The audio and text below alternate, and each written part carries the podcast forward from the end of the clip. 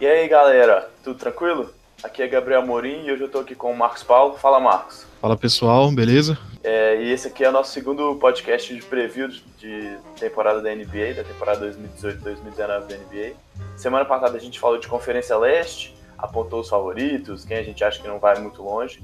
E hoje a gente chega para finalizar com a mais do que disputada e bem melhor do que a Conferência Leste, dessa vez a Conferência Oeste, né não, Marcos? É isso aí, bem mais disputada, né, Gabriel? uma tem... É uma conferência que com certeza concentra os favoritos. Você tem bons times ali, Warriors, é, Rockets. A gente tem que ver o que esperar desse Lakers. Tem time que ainda está indefinido, Timberwolves e toda a treta Jimmy Butler.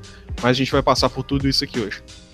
É isso aí. Antes da gente começar, vale sempre deixar aí a lembrança de que, é, como eu falei, esse é o nosso segundo preview de temporada. Na semana que vem a gente volta, se tudo der certo, com um podcast de NBA e um podcast de NFL, para a gente fazer aquele resumão da semana. É, e também lembrar que tem o site, né, não, Marcos? É, você pode, além do, de acompanhar a gente aqui no podcast, ou se você vem pelo site, se você vem pelo podcast e não conhece nosso site, o nosso site é o timeoutsports.com.br. Tem também a nossa página no Facebook. Segue a gente lá, facebook.com/barra timeoutsports. E tem também o Twitter, twitter.com/barra timeoutsports. É, segue a gente lá, entre em contato com a gente, é sempre bacana ter o contato, beleza? É, tá, é Time Out Sport em todas as redes sociais, pode procurar aí no, igual o Marcos falou, Facebook, Twitter, e reforçar mesmo. Quem quiser mandar uma mensagem, mandar pergunta, alguma coisa, quiser participar, vai ser muito bem-vindo. Então bora lá? Bora. A gente começa hoje então com a divisão do Pacífico. Vão começar com o Golden State Warriors. Golden State Warriors que não teve grandes mudanças de grandes peças que saíram, né, Gabriel? Só a grande diferença é a chegada do DeMarcus Cousins. O que algo formou aí o que algumas, algumas pessoas estão chamando de Thanos da NBA, né, Gabriel? pois é, se você parar pra pensar que todos os cinco teóricos titulares saudáveis, né? Curry, Sim. Thompson, Durant, Damon Green e o, o Cousins quando voltar foram All-Star na última temporada, chega até a ser meio sem graça, né? E, e é, um, é um time que já era o grande favorito, atual bicampeão, campeão de, de três dos últimos quatro campeonatos. E acabou de adicionar o, talvez o melhor pivô, um dos três melhores pivôs da liga. Não, eles que se acham o melhor pivô com certeza. E é. se você pensar naquele pivô pesado e tal, ele, ele é. No pivô de hoje, não acho. É, o estilo não... de pivô de hoje apesar dele ter conseguido, dele conseguir já fazer bons arremessos de fora, ele até consegue, por exemplo, quando jogou contra o Davis, ele muitas vezes armava o jogo, ou ele muitas vezes espaçava é. a quadra. Mas acho que a grande questão do Cousins, é que no final das contas, o Cousins jogar ou não, acho que não influencia tanto no, no, no eventual sucesso ou não dos Warriors, porque os, os, o time que já estava lá é muito forte.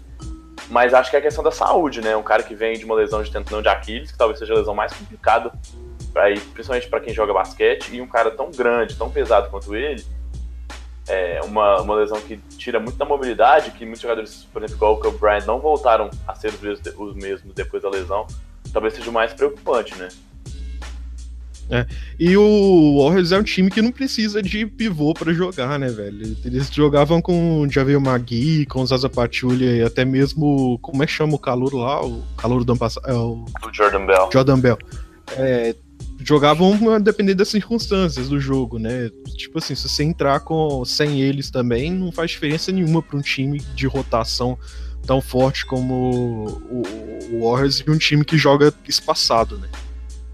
É um time que defende muito de infiltração, defende não, depende muito das infiltrações do Kevin Durant, é, porque é o mais forte nesse sentido, mas mesmo o Kevin Durant arremessa muito bem de três e tem muito contribui muito para esse, esse espaçamento da quadra. É, você falou do. Né, a gente tá falando do Cousins, falando dos pivôs e dessa é, peça no, no, garrafão talvez seja menos relevante no time. Foi também a posição né, de, de, de homem de garrafão que sofreu o maior, maior número de mudanças. Né? Se a gente tinha na temporada passada Pachulia McGee, é, Jordan Bell e Kevin Looney se revezando entre, entre ali essa quinta peça no time titular, tanto o Pachulia quanto o McGee saíram, né? Sim. E para e recompor, duas coisas que a gente já falou, e o Arabic, que não é exatamente um pivô, mas que nesse estilo de espaçar a quadra do small ball dos Warriors pode ter alguns minutos ali na posição número 5. Não, e é um time que dá espaço para todo mundo que veio do draft, né? Interessante que o Jordan Bell ano passado teve muito espaço, e se você pega um time com quatro All-Stars e um time com jogadores que são dominantes e um que, e que tem um, é, um André Godala no banco, talvez esse time não, esse cara não teria tanto espaço, né? O, o próprio Nick Young também, que era meio dominante nesse banco do, do Golden State. É, a gente viu caras como o Jordan Bell, que começou na temporada passada, o Patrick McCall, que até ainda está num embrólio um pouco contratual com o time, é, Kevin Looney participando, então é um time que realmente dá esse espaço para os caras que vêm do draft. Normalmente são escolhas mais baixas, por motivos óbvios do time ficar sempre lá em cima, né? Só pra gente passar, você falou do Patrick McCall, ele tá num limbo, né? Ele não, não recebeu o contrato e o Warriors até agora não, não acertou, não acertou, não falou nada. Ele acha que, que ele merece mais do que estão oferecendo, né? Exatamente. É que parece que, o, que os Warriors não fizeram. Eles só ofereceram a proposta do, de agente livre restrito, que é uma proposta bem baixa. Então o, o, Kevin, o Patrick McCall ainda não aceitou. Então até hoje, nesse, nessa, nessa terça-feira que nós estamos gravando, logo antes do primeiro jogo da temporada, ainda não tem nada resolvido do salário do Patrick McCall. Que é um cara de rotação só, né? Não vai ser titular, não vai ser fundamental, mas que jogou bem quando teve espaço. Talvez o Quinn Cook, que substitui o Curry, quando o Curry lesionou a temporada passada, tenha ido bem, e ele continua, continua esse ano, talvez tenha tirado um pouquinho dessa, dessa coisa do, dos Warriors terem que renovar o McCon, que é um cara que foi bem, mas que não é fundamental.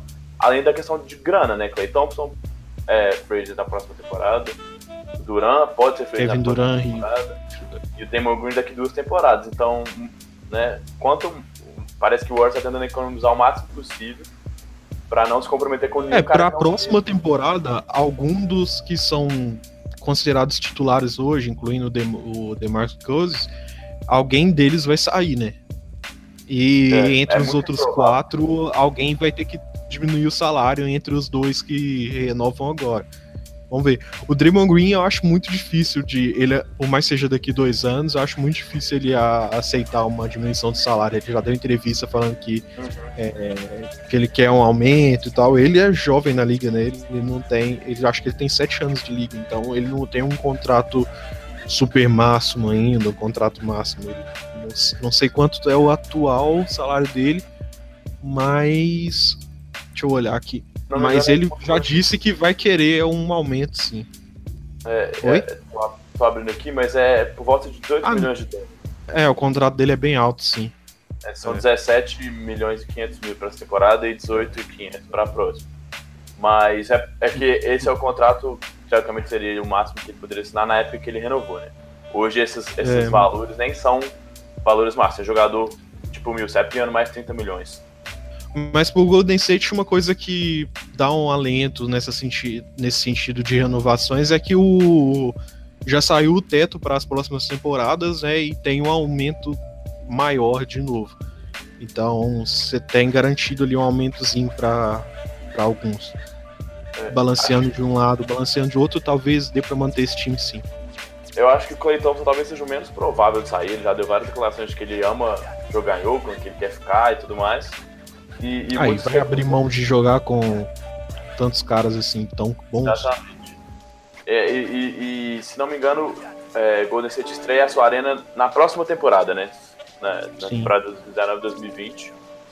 Então tem muita gente dizendo que né, os, tem muitos os jogadores, essas estrelas estão levando muito em consideração essa coisa de, de entrar no estádio novo, de poder jogar na nova casa.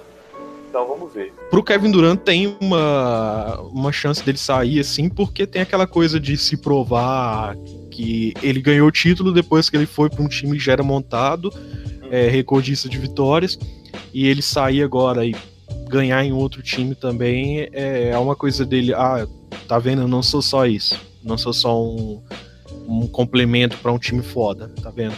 Eu posso acrescentar bastante e posso é, carregar um time, né?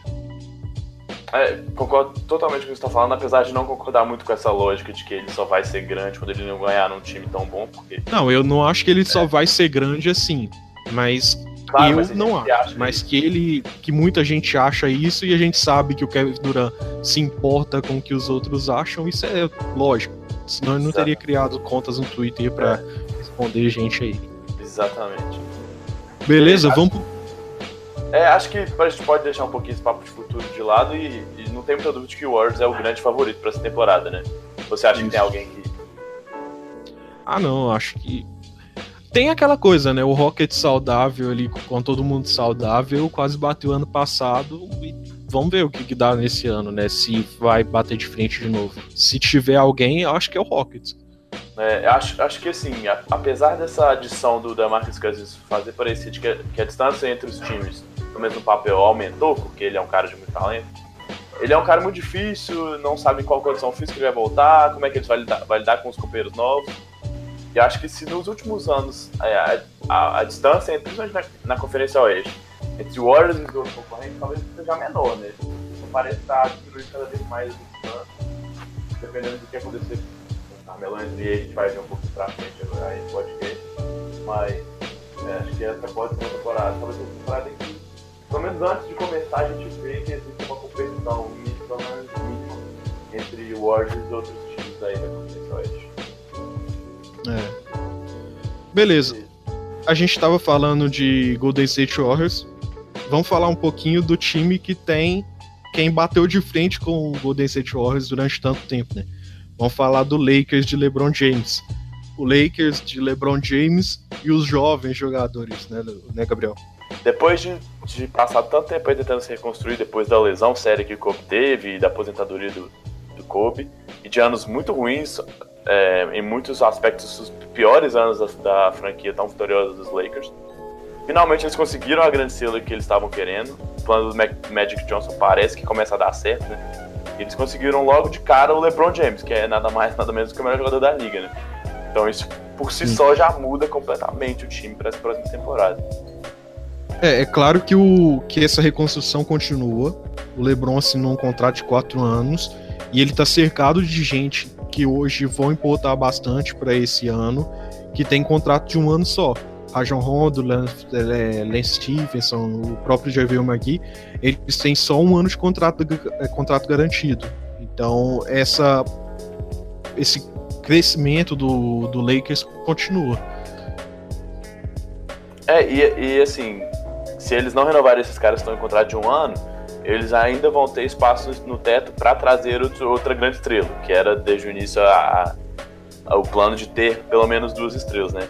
Falou Vai ser o Paul George, mas... É, não deu certo, mas pode ser Kawhi Leonard, já especulou até o Clay Thompson, o próprio Kevin Durant, parece que o LeBron já tentou algumas conversas com ele, enfim. Tem muita gente para a próxima temporada, o Jimmy Butler pode ir pro, pro mercado, enfim, tem muita gente aí, o próprio Kai, se quiser, pode optar. Então, Apesar de achar que ele não vai querer jogar com o LeBron de novo, mas. É, o, o, próprio Jimmy Butler também, ele tem um, um, Parece ter uns probleminhas com o LeBron, né? Parece é. que eles não se dão muito bem. Acho que o Jimmy Butler não iria para lá, não. Mas existem nomes. Se bem que o LeBron é muito esse estilo trabalhador do, do Jimmy Butler, né? Então, quem você acha que vai ser o, o, o quinteto titular desse time? Você acha pois que é. o, na armação ali vai ser Rajon Rondo ou Lonzo Ball? Na pré-temporada, o Rajon Rondo teve a maior parte dos minutos e começou a grande maioria das partidas, né? É, mas até o Lonzo Ball vem de lesão. Isso, até porque o Lonzo Ball vem de lesão. Eu acho que pelo menos nesse começo, e acho que hoje o Rajon Rondo é um cara mais preparado que o Lonzo Ball, é, ele deve começar como titular, assim, porque não é um time que tá nessa coisa de precisamos dar minutos só pros, pros, pros moleques, né? Apesar de ainda ser muito importante botar esses caras para jogar. Mas acho que o Rondo vem como titular, sim. É, então deve ficar naquela, né? O Rajon Rondo, Brandon Ingram, é, LeBron. Quem mais? Não tô. O ah, o Javel Magui. É, e o Caldwell Pope. Esse, esse foi o quinteto na é. maior parte dos jogos é, nessa pré-temporada. É, o Caio Kuzma vindo no banco muitas vezes para jogar como cara de garrafão, para tentar espaçar a quadra. É, e o Lakers tentou, apesar de ter poucos, né, para tentar compensar a, a, falta de arremessadores, tentou um jogo muito intenso, de, de muita movimentação e troca de bola, né? Sim. E parece que essa. É, foi muito. Eu achei muito correria um jogo assim, Sim. sabe? É, se o Lebron tava, pegou o rebote ali, ele jogava na frente de quem é, era quem tava mais à frente. Que se alguém pegasse rebote e o LeBron tivesse na frente, era a bola na mão dele. Era, eu achei muita correria assim em alguns jogos. É, essa, essa correria, digamos, né? Que essa coisa de tentar aproveitar todos os contra-ataques parece ser meio atuado que o time do Lakers vai, vai tentar implementar, pelo menos nesse começo. Porque, não, igual eu falei, não é um time que tenha tanta capacidade de arremessar de longe. Tem muitos é. jogadores que, que, preferem ter a bola nas mãos, então parece que esse é o plano, né? É, o melhor arremessador deles, assim, entre os jovens, principalmente, é o Caio Kuzma, né? Sim. Então. E, e para mim, entre os, entre os três jovens principais ali, o Ingram, o Lonzo Ball e o Caio Kuzma, mesmo vindo do banco, acho que o Caio Kuzma é o que tem. É o que mais me agrada, sabe? É o que tem um. Vamos dizer, um potencial maior, assim, não sei. É, o Brandon Ringles saiu até pela altura que ele saiu no draft, né? Foi a segunda escolha do draft dele. Com um potencial maior vindo do college. Mas ele ainda não me convenceu também. Assim, já teve essa já vai ser a terceira temporada dele na liga. E ele ainda não conseguiu me, me provar o que tem, porque né, tem muito analista que acha que ele vai ser o grande cara, que ele vai estourar. O próprio Magic Johnson, quando ele chegou, parecia que ele era o único cara que era inegociável pro Magic Johnson, era o Brandon Ingram.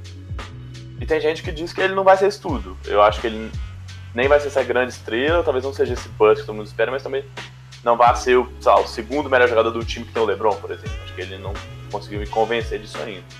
É.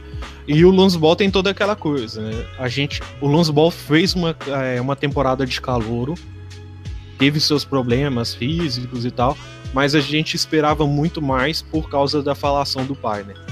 Ele não fez mais que a obrigação de um calouro, mas não mas deixou a desejar porque a gente esperava muito pelo pai. É, ele não, ele não foi mal como calouro, né? A questão é que você escuta falar tanto, né? Parece é. que a temporada dele não foi tão boa, porque putz, o pai dele fala, fala, fala, fala, e esse cara, tipo assim, não é, não é o próximo, sei lá, Magic Johnson, sabe? Não, não. Qualquer coisa. Então qualquer coisa parece que é ruim, apesar de ele não ter ido não ter ido mal, mas também não foi espetacular, nem que chegou a ser cogitado, por exemplo, pelo prêmio de calor do ano. Então, só uma passada por fora aí. Os irmãos dele foram jogar lá na Europa? Você sabe? É, o, o Liangelo, que é o irmão do meio, não foi draftado, nem foi chamado para nenhum training camp. Eu acho que ele tá tentando jogar é, fora do Aí ele Unidos. tá sem universidade também, né? É, porque a partir do momento que você declara pro draft, você não pode voltar mais. E o Lamelo, ele tava na época de ir pro, pro, pro universitário, mas ele vai jogar na, na liga do pai dele. Que ele tá fundando.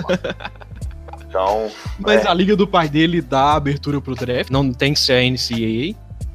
Não, na verdade, o, o, draft não é que você precisa passar pelo universitário. Você precisa estar tá fora do, do colegial, por, pela, né, do high school que eles chamam, por pelo ah, menos é. um ano. É. Não, tá certo. Então, eles podem. Ele, ele tá apostando na, na opção de. Ele vai, já vai ganhar um dinheiro, que é uma coisa que no colegial é proibida, né? NCAA. Então.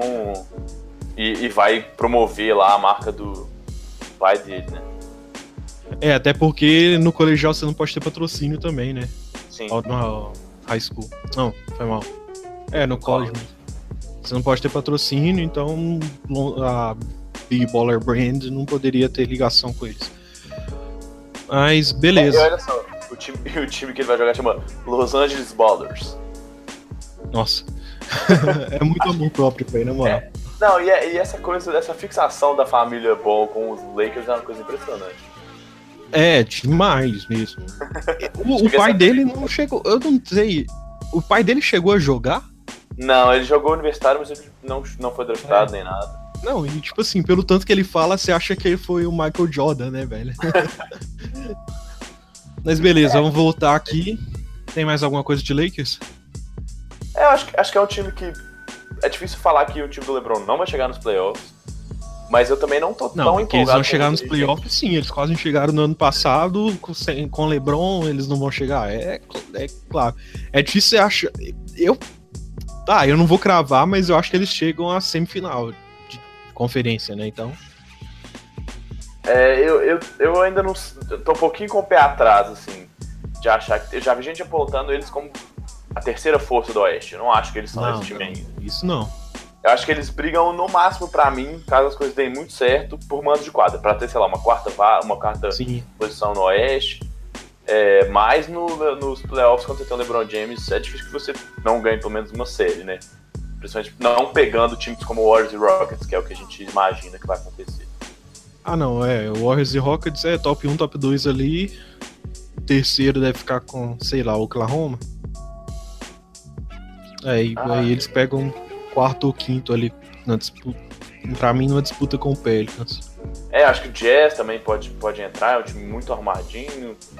É. Tem o time dos, enfim, dos Pelicans. Vamos, vamos seguir. Vamos passar aí, e a gente vai passando, fala isso depois. Bora, pra fechar Los Angeles aqui, vamos falar um pouquinho dos Clippers, que é um time que perdeu alguns nomes importantes, já vinha desmontando aquele Big Trick que tinha Chris Paul, Blake Griffin e agora saída também do DeAndre Jordan e que apesar do que parece, né, quando você perde os três grandes estrelas, foi um time que conseguiu brigar, né, não chegou nos playoffs na, última temporada, mas foi um time que brigou ali pela oitava vaga, junto com o Nuggets e com o Timberwolves, e que teve alguns, alguns nomes que foram bem, né, o Lou Williams foi o melhor sexto homem da liga, teve talvez a melhor temporada da carreira, o Sim. Beverly é aquela máquina de defender que a gente conhece, e, e o Tobias Harris, que chegou no meio da temporada, não foi espetacular, mas manteve o nível consistente que ele tinha ali no Detroit Pistons.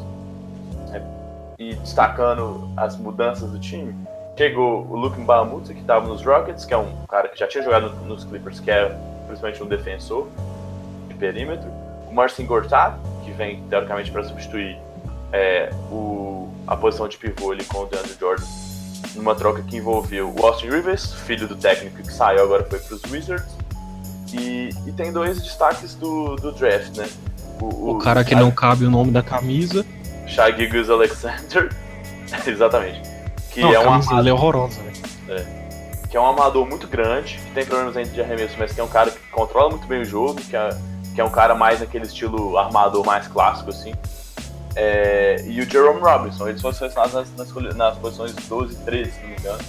Isso. São caras que podem contribuir para um time que não tem uma grande estrela, mas que ainda tem Teodosic, tem Galinari, que não machucar, o que é muito improvável, é um cara, é um cara muito, muito bom ali na ala. O Avery Bradley, o Avery Bradley também. Marjanovic. É, é, oh. é, eu acho difícil que o time brigue. Oi. Não pode falar. Eu acho difícil que o time brigue mais pela. Não que, né? Acho que o time pode brigar, mas acho difícil ir para os playoffs. Mais pela quantidade de times que tem talento no Oeste que já foi muito disputado no ano passado. E acho que a concorrência aumentou bastante com Lakers melhorando é, e outros times que cresceram, aí o Jazz consolidando como uma força. Parece difícil acreditar que os Clippers vão conseguir passar essa barreira de, de, de chegar aos playoffs. Mas, Fora que é a uma... disputa ali embaixo, as quatro últimas vagas para os playoffs, é, se intensifica esse ano, né? O Spurs se é, crava como uma força a disputar ali as últimas vagas dos playoffs. Então aumenta essa briga, né? É, e assim, o Nuggets que ficou com a nona, na, com a nona colocação na última temporada, um ficou por causa do último jogo, né? Foi classificado pelo Timberwolves no último jogo. É, pra mim, melhora comparado com a temporada passada. É um time mais entrosado e trouxe um, e tem um banco talvez hoje melhor. É, os Blazers, que foram o terceiro, ficaram só dois jogos na frente do oitavo com o Minnesota Timberwolves e acho que vai ter dificuldades para se manter com o mando de quadro. O Thunder talvez melhore sem o Carmelo. É, os Pelicans, com o Anthony Davis saudável, para mim, é, briga por mando de quadro também. O Spurs perdeu, perdeu o Kawhi, que não jogou basicamente na última temporada, e trouxe o DeRozan. Então a concorrência é muito, muito grande. É, todos os times, pelo menos no, no discurso, falam que vão brigar, falam que querem tentar brigar, que não vão né, estar propositalmente pensando nas próximas temporadas. Acho que tem talento para tentar pelo menos uma vaga nessa temporada. Então eu vejo o Clippers ali com alguma coisa perto de 40 vitórias, com né, umas 39, 40 vitórias, mas talvez não seja suficiente para que o time consiga essa oitava vaga numa conferência tão disputada. É isso. Acho que você falou tudo, assim, não tenho muito a acrescentar de Clippers, não. Beleza. Podemos passar? Bora. É, se a gente falou de dois times bons do Pacífico e, consequentemente, do Oeste, a gente falou agora do Clippers, um time que tá na média ali, boas peças. A gente vai para dois agora que são duas tristezas desse time, né? Dois times que ainda em processo de reconstrução, mas dizem que não vão mais pensar nisso, que já tá na hora de buscar o playoff, principalmente o Phoenix Suns. O que, que você acha desse time aí, Gabriel? É, eu, acho, eu gosto de. Acho que o, o Phoenix Suns tem a, a, pedra inicial desse processo, né? Que é o Devin Booker. Que é um cara que eu gosto muito e que acabou de assinar uma extensão gigante de contrato, vai ganhar o contrato máximo que ele poderia ganhar. É, mas que operou a mão direita, então talvez fique fora do, do começo da temporada, perca alguns jogos, que é o cara que, que, que, pode fazer 80 e tantos pontos, igual ele já fez na temporada passada. É, mas é um time que acrescentou boas peças, né? É, é, além disso. Tipo assim, eles podem não, não ser a grande força do Oeste e com certeza não brigam pro playoffs, mas eles trouxeram o Trevor Ariza, o DeAndre Ayton. O próprio Ryan Anderson, que é um cara que, que é experiente, apesar de não ter ido bem na última temporada com os Rockets, mas foi, um cara consistente no, no, na maior parte da passagem dele por Houston. E acho que isso pode tirar peso de alguns caras, por exemplo, como o Dragon Bender, que foi uma escolha número 4, que ainda não conseguiu se provar esse stretch for que todo mundo espera. É, trocou o Marquis Cruz e o Brandon Knight, parece que abriu mão deles para receber o Ryan Anderson, né? Desistiu mesmo desses uhum. caras. E tem Josh Jackson, que é um cara muito atlético, muito explosivo, pode completar muito bem um time que esteja que está em crescimento. Como você disse, Trevor Reese é um cara com muito muito com QI de basquete muito alto, que defende muito, muito bem o perímetro. Pode ajudar esse time a, a encarar de, é, de frente alguns adversários. E DeAndre Ayton, que foi a escolha número um do draft. Eu não teria escolhido ele, mas ele faria todo sentido, né? Estudou é, na Universidade de Arizona, que é onde fica, é o estado onde fica Phoenix. Era o cara um dos favoritos ali da torcida, é o pivô, que é a posição que o time não precisa mesmo assim. Tyson Chandler ainda tá lá, mas ele já tá né, nos últimos respiros da carreira. E ele foi bem na, na Summer League nem tanto, mas nos jogos de pré-temporada ele conseguiu alguns números interessantes. É, pode ser esse cara para jogar, para fazer uma dupla interessante com o Devin Booker. Ele tem talento, é indiscutível, uma capacidade atlética fenomenal, mas é aquela coisa, também vai demorar um pouquinho para se, se estabelecer mesmo na liga como um cara de destaque, apesar de ter bastante talento. É, a gente esqueceu do Tyson Chandler também, né? Brigando ali nos rebotes e tal. Mas é isso, acho que é um time, é um time que não vai brigar por, por playoffs. Vai começar, acho que é um time que pode começar tentando, né? Sendo mais incisivo do que foi na última temporada, vencendo alguns jogos a mais.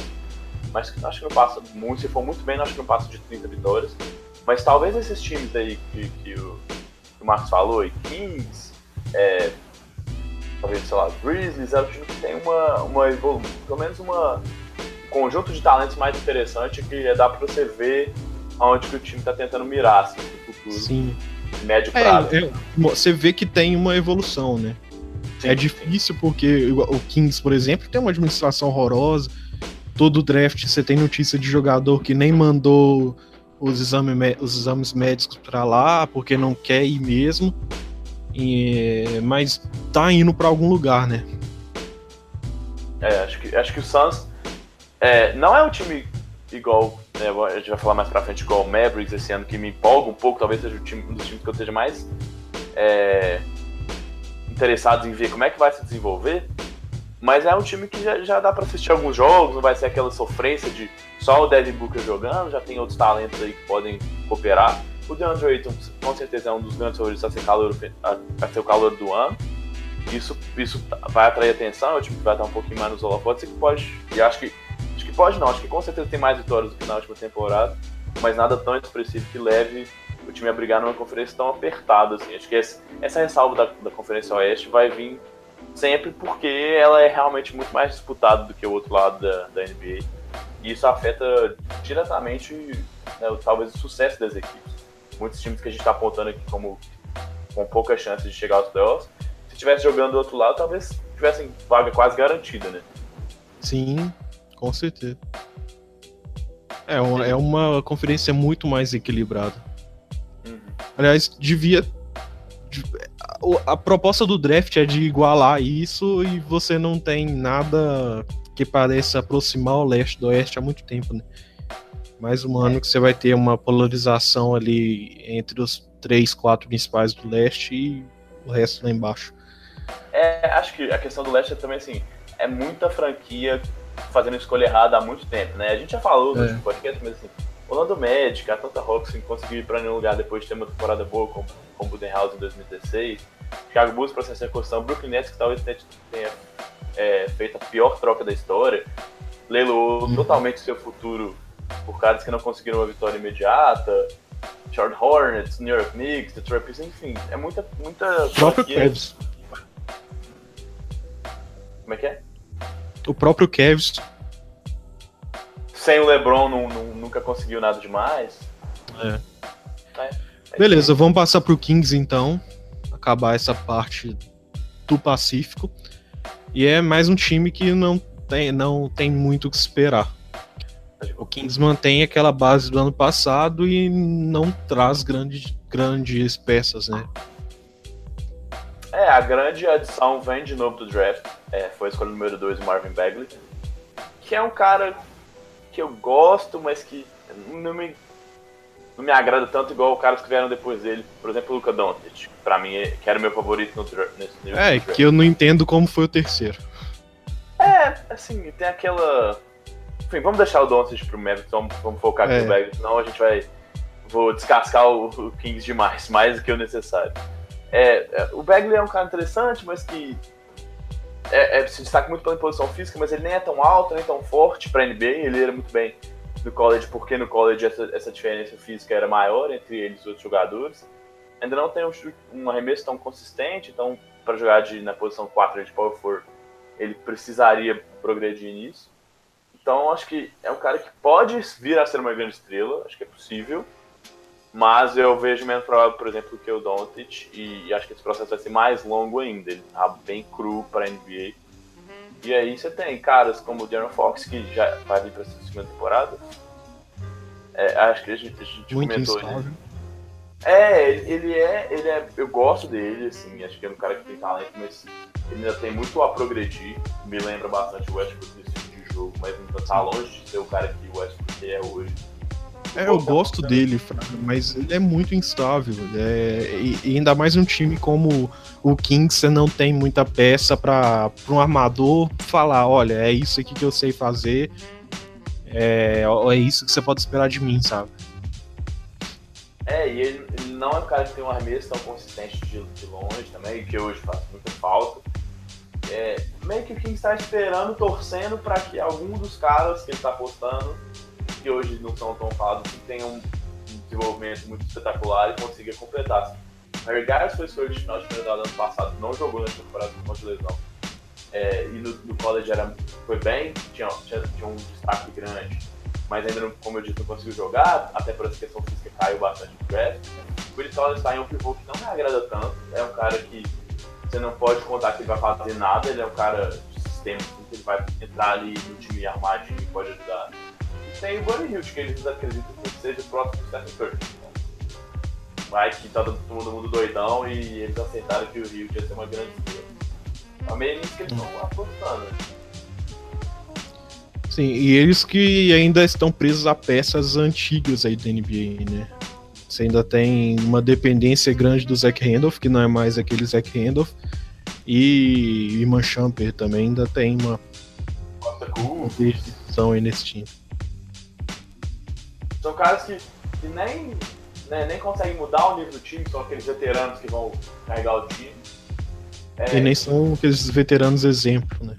É, e assim, também não, não sabe, já tá numa fase da carreira o Champer menos pela idade, mas pelo que ele, pelo declínio técnico que ele tem tido, mas principalmente Kufus e Randall, que não vão estar anos, é, muitos anos ainda na liga para ajudar muito esse time, pelo menos a dar esse próximo passo. Então, acho que eu vejo esse time como mais fraco de novo da, da Conferência Oeste.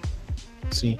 Não, agora é, eu tava dando uma olhada aqui, só uma outra coisa por fora, assim. O Bogdanovich vai pra sua segunda temporada e é um cara de 26 anos, né, velho? Estreou muito velho na liga. É, ele passou muito tempo jogando na Europa, né? Ele chegou, é. já, já tinha sido draftado, se não me engano, em 2013, alguma coisa assim. É, ele ficou até o ano passado com o Marcos na Europa. E não foi mal, acho que se assemelha um pouco com o Colin Stein. Não é aquele jogador espetacular, mas pode, no time arrumadinho, é um cara que remeta bem, tem uma consistência boa no arremesso de 3, que é fundamental nível na NBA de hoje, mas que não consegue mudar o nível desse time. Então, é, as apostas estão no Darren Fox e Marvin Bagley. Então, o futuro do time hoje, pelo menos antes né, da temporada começar, de a gente ver o desenvolvimento de, dessas peças mais secundárias, tá em se esses dois caras vão conseguir explodir, virados pelos que os, que os, os, Knicks, os Kings, perdão, precisam que eles sejam. Né? É. Beleza, vamos passar para Noroeste então. Beleza, a gente vai agora pro Denver Nuggets, que eu não sei o que esperar desse ano, porque ano passado eles já foram bem, mantiveram a base boa, não perderam peças importantes e acrescentaram peças é, interessantes no draft, né? O Michael Porter Jr. é um cara que me empolgou assim. Gostei de ver alguns vídeos dele no college, mas tem a, a adição também do Isaiah Thomas, né? É, assim, falando um pouquinho do Porter que você comentou, ele veio do, do high school como o principal prospecto da, da, da classe dele. É, ele, ele teve problema de coluna, né? Exatamente. Ele já ele, ele, operou as costas no primeiro, logo depois do primeiro jogo da, dele no college e jogou, acho que só mais um jogo. Foi pro draft, caiu pra 13 terceira posição, ele que era apontado como o número um unânime aí antes de ele da temporada passada. É, e, e, ele teve já uma outra cirurgia logo depois que ele foi draftado. É, mas eu acho que no Denver talvez seja uma, uma situação bem positiva, bem tranquila para ele, assim. Não é um time que tem necessidade hoje de um cara para sabe, não tem nenhum jogador e precisa que ele jogue. Pode, o time é, do Denver pode acelerar o, a volta, né? Exatamente, pode ter calma com ele. E, e se ele conseguir né, se livrar desses problemas físicos e alcançar o potencial que ele mostrava, talvez possa ser o grande, grande steal que eles chamam, né? O grande roubo do draft. Porque de talento eu acho difícil apontar alguém que seja mais talentoso do que ele. Mas fica sempre essa dúvida. A gente já viu muito cara talentoso, foi escolhido às vezes até mais alto do que o Poor, e que o corpo simplesmente não aguentou jogar no nível profissional. Né? Eu gosto mais do Doncic. É difícil, é difícil, mas talvez o Porter. É, é porque o Doncic acho que tá mais pronto e a gente tem um espaço a mostrar maior, a gente tem mais coisa é. para ver dele. Sim. Mas o, o, talento do Porter me impressiona até mais. E a outra grande adição, igual você falou, é o Zaya Thomas, né? Que não vai ser titular nesse time, não. mas que pode tenta recuperar a forma dele que ele teve no Celtics, jogando é, com. É um cara que queria contrato máximo e assina um contrato mínimo porque não tinha outra opção em outro time, né? É, de, de um ano ele saiu de acho que, terceiro colocado na votação de MVP para a gente livre quase sem interessado, tendo que aceitar um salário mínimo, né? Uhum. Então ele se, se é, teve uma regressão muito grande na carreira por causa das lesões, não se deu bem em Cleveland, foi para os Lakers e jogou até bem, mas se machucou de novo. Então, inclusive ainda está se recuperando da lesão. Então, é, eu, eu, eu acredito que ele possa ir melhor do que ele foi na última temporada. Mas acho que nunca mais a gente vai ver aquele Isaiah Thomas com 29 pontos por jogo, decidindo o jogo de playoff e, e sendo candidato a MVP. Mas é, do banco. que o Thomas um... já tinha seus problemas defensivos e tudo mais, mas ele era bastante decisivo no ataque, né? Então ele. Exatamente. Ainda mais no esquema de Steve Kerr. é, eu vi, eu vi alguns... não, de Kerr Stevens. Eu vi algumas estatísticas é, que o Gonçalo exatamente sempre tem os problemas defensivos dele, principalmente por causa do tamanho, né? Ele é muito pequenininho, tem 1,75m mais ou menos. É, mas que na última temporada ele, ele foi o pior jogador é, em, nas, na, naquelas estáticas avançadas defensivas. E quando você não é um cara que tem uma contribuição espetacular no ataque, é difícil que você fique muito tempo em quadra sendo esse buraco defensivo, né? Que o Isaiah Thomas tem parecido ser cada vez mais, porque se ele já é muito pequenininho, ele conseguia compensar com a vontade dele, um cara de muita explosão, às vezes ele conseguia se recuperar em algumas bolas, e ficar até escondido no Boston Celtics. É, sem essa explosão toda, sem essa, sem essa é, força física, é cada vez mais difícil para ele marcar. E ele já tá chegando na casa dos 30, já chegou, perdão, na casa dos 30 anos. Então acho é, que assim. A... No próprio Celtics ele já tinha um esquema montado para esconder ele na defesa, né? Era sempre pra. Ah, você tá ali marcando, mas tipo, tem alguém te cobrindo, fica tranquilo que alguém vai dar conta do recado. Normalmente ele marcava time, o cara. No próprio Celtics, cara... ele, no Cavs, ele não tinha isso. É, normalmente ele marcava o cara do garrafão que era menos perigoso do time, ficava escondido é. ali em marcações por zona.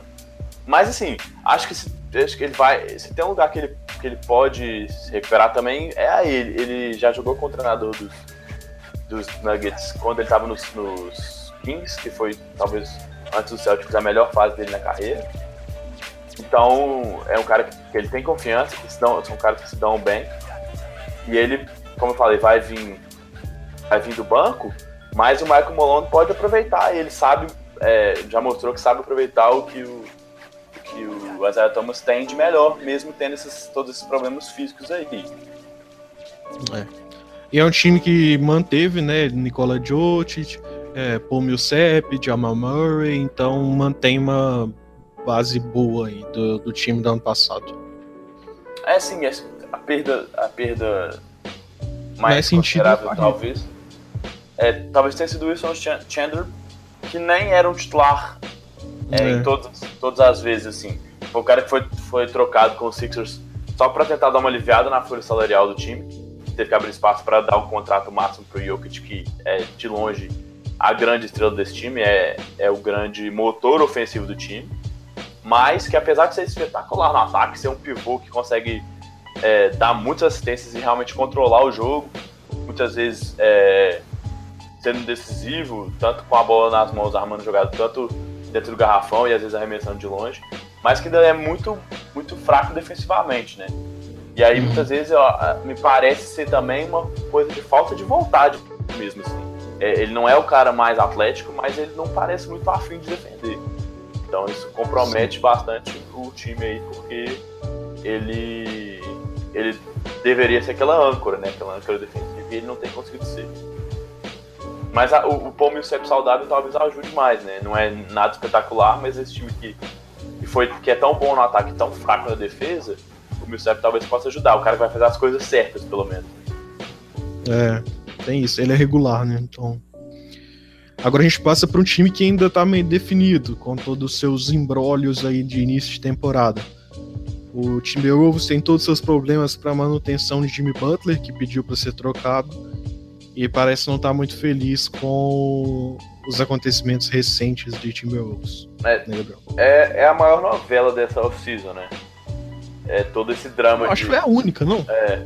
E, e, de longe é a mais espalhafatosa de todas. Né? Ah, não, teve outra novela sim. Teve Spurs e Kawhi. Oh, é, verdade, é verdade, mas acho que o Timberwolves se, se estendeu por mais tempo, né? E até hoje não tem nada definido a temporada vai começar e o Tim Butler ainda não saiu, apesar de já ter pedido mais de uma vez para ser trocado, de ter expressado sua, sua insatisfação, de ter criticado os colegas de time e de ter tido uma das, uma das cenas mais bizarras que, que rolou na última semana aí.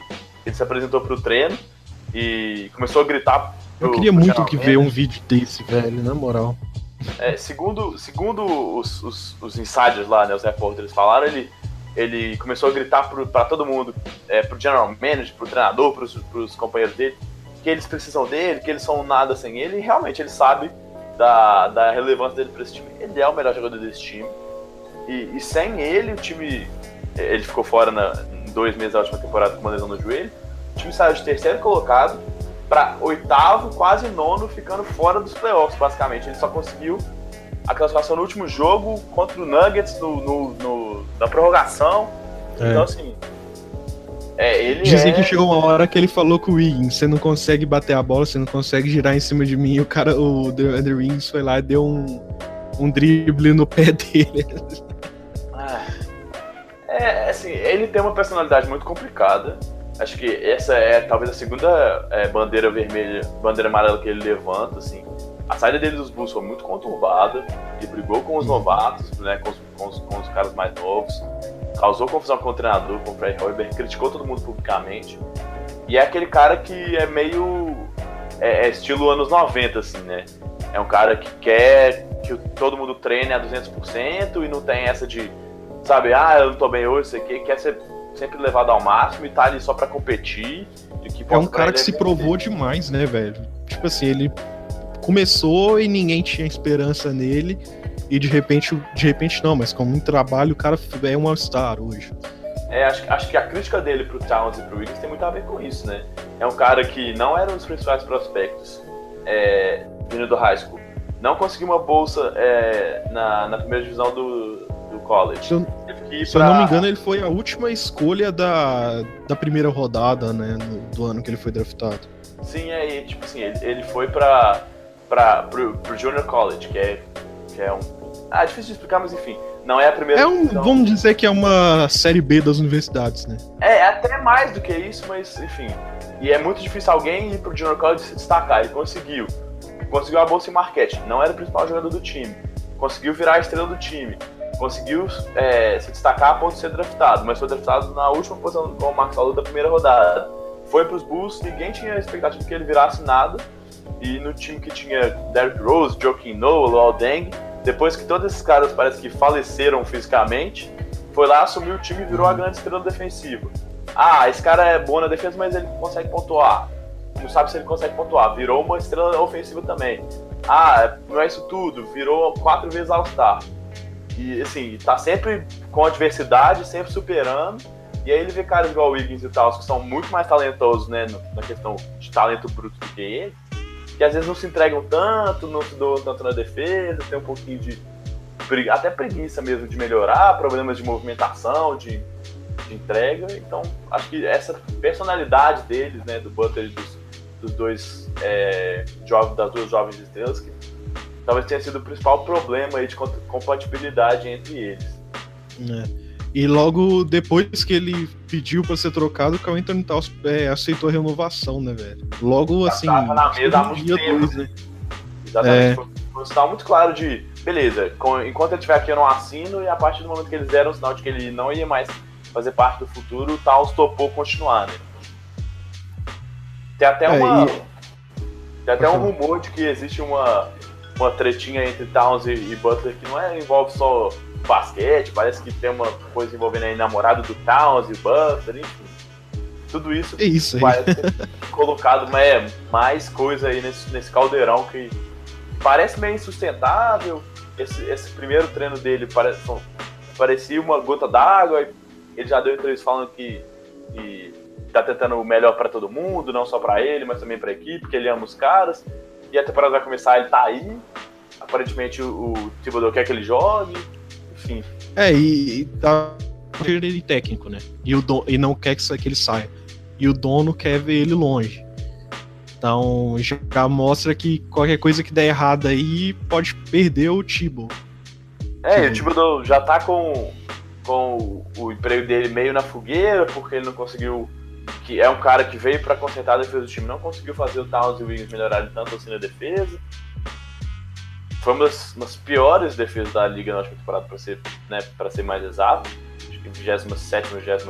Então, assim, é, é, bem complicado. Eu acho que o Thibodeau não passa dessa temporada nos Timberwolves.